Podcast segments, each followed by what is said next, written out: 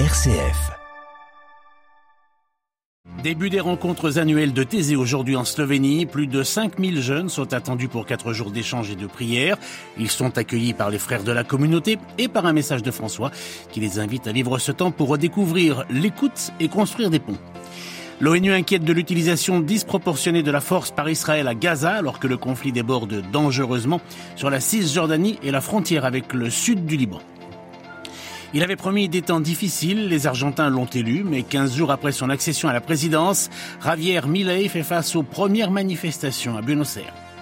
Jacques Delors, un visionnaire dont la foi a accompagné l'action politique au lendemain de la mort de l'ancien président de la Commission européenne, le témoignage de Monseigneur Antoine Héroard, vice-président de la Comissée, la Commission des épiscopats de l'Union européenne.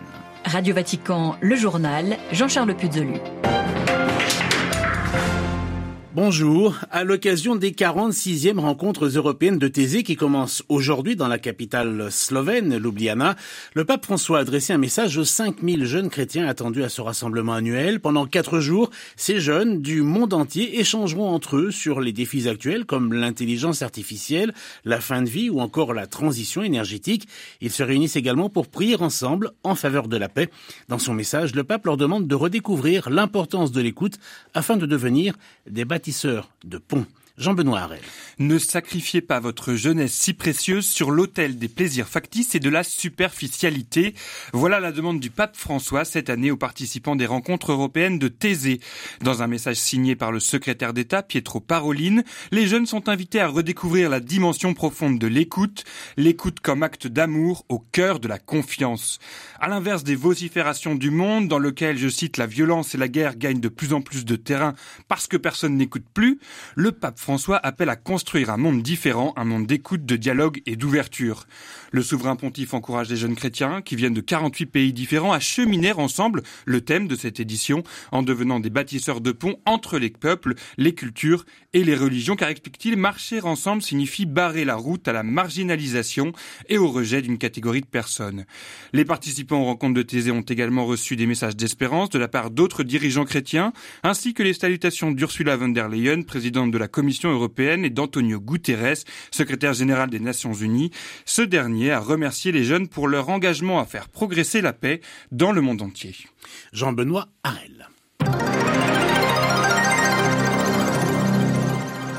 L'ONU demande ce matin à Israël de mettre fin aux homicides illégaux au sein de la population palestinienne en Cisjordanie occupée. Dans un communiqué, le haut commissaire de l'ONU aux droits de l'homme, Volker Turk, se déclare préoccupé aussi par l'utilisation d'une force non nécessaire et disproportionnée, ajoutant que l'intensité de la violence et de la répression est du jamais vu depuis des années.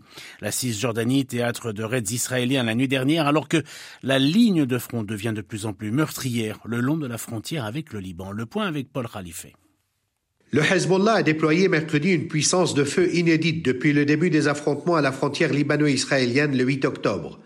Une pluie de roquettes s'est abattue sur la localité de Kiryat Shmona en Galilée, dans la localité côtière de Ras Naoura et d'autres sites dans le secteur central de la frontière. Le parti de Hassan Nasrallah a tiré une centaine de projectiles, un record depuis le début des combats.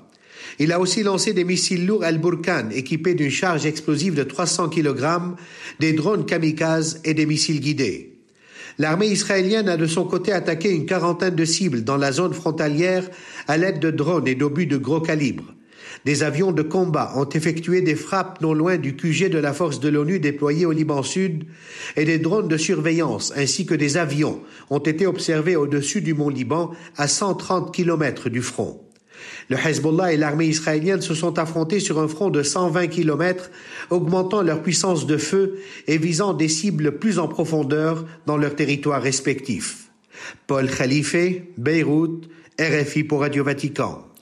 Un navire commercial qui battait pavillon panaméen qui se dirigeait aussi vers un port ukrainien pour y charger des céréales a sauté sur une mine en mer Noire. Un incendie s'est déclaré après l'impact. Des remorqueurs ont été envoyés pour raccompagner le navire au port. Deux marins ont été blessés dans l'explosion. Malgré le non-renouvellement de l'accord sur les exportations de céréales ukrainiennes, Kiev continue d'exporter sa production à travers cependant des couloirs non sécurisés. 15 jours après être arrivé au pouvoir, Javier Milei, le nouveau président argentin, trouve de la résistance de la part des organisations sociales. Hier, la CGT locale a convoqué une manifestation qui a réuni plusieurs milliers de personnes dans le centre de Buenos Aires contre un décret d'urgence signé par Milei et qui abroge pas moins de 300 lois. Les explications de notre correspondante à Buenos Aires, Caroline Vick. Depuis l'annonce du décret d'urgence la semaine dernière, les Argentins sont redescendus dans la rue après des mois d'absence. C'est le cas de personnes communes qui sortent chaque jour tapant sur des casseroles avec une spatule en guise de protestation, mais aussi des syndicats et mouvements sociaux qui ont manifesté hier dans un climat de tension en raison d'un nouveau protocole de maintien de l'ordre. Il oblige en effet les manifestants à rester sur le trottoir pour ne pas couper la circulation et à ceux qui le feraient tout de même, le gouvernement a menacé de leur retirer leurs allocations familiales.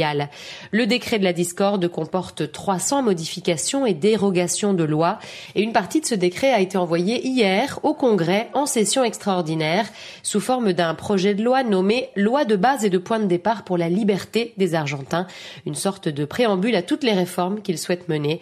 Et parmi les points de ce texte, la déclaration de la situation d'urgence en Argentine jusqu'en 2025 afin d'étendre les facultés du pouvoir exécutif, la privatisation de toutes les entreprises publiques ou encore l'extension de la figure juridique de la légitime défense, en particulier en faveur des forces de l'ordre. À Buenos Aires, Caroline Vic pour Radio Vatican. 106 personnes ont été secourues à l'aube ce matin au large des îles Canaries. Les migrants d'origine subsaharienne étaient sur deux embarcations de fortune. Les nouveaux arrivants s'ajoutent aux 350 arrivés dans l'archipel au cours de la seule journée d'hier. Plus de 37 000 migrants ont débarqué aux îles Canaries depuis le début de l'année, un chiffre record qui représente une augmentation de 140% par rapport à 2022. Le vote du Parlement turc pour valider l'entrée de la Suède dans l'OTAN, approuvé en commission parlementaire à Ankara le 26 décembre, devra probablement attendre début 2024 et le retour de vacances des députés turcs le 15 janvier. La Turquie est le dernier membre de l'Alliance Atlantique avec la Hongrie à barrer la route à la Suède, multipliant les exigences pour justifier ses réticences. Le dirigeant nord-coréen Kim Jong-un veut accélérer les préparatifs de guerre de son pays, y compris en matière d'armement nucléaire en raison des manœuvres de confrontation des États-Unis et de leurs alliés. Washington, Séoul et Tokyo ont, ont de fait intensifié leur coopération militaire et même multiplié les manœuvres conjointes dans la région, provoquant la colère de Pyongyang. Jacques Delors s'est éteint hier, il avait 98 ans, ancien ministre de François Mitterrand, trois fois président de la Commission européenne, chrétien engagé.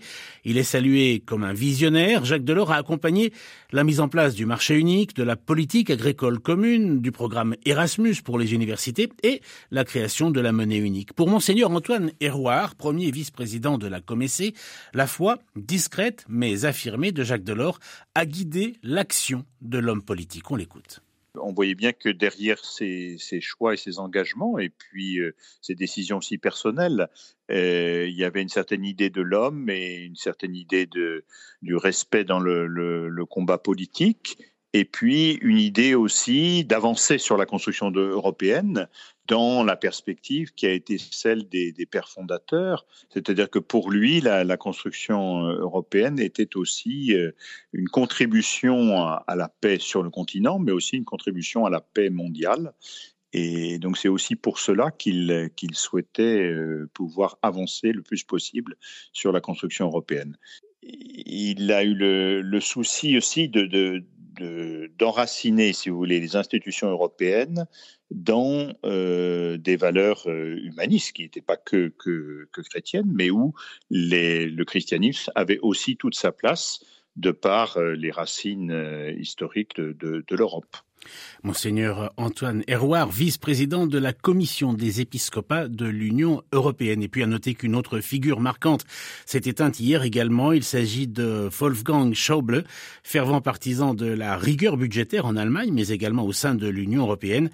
Personnalité de premier plan du Parti conservateur allemand, Wolfgang Schauble était âgé, lui, de 81 ans.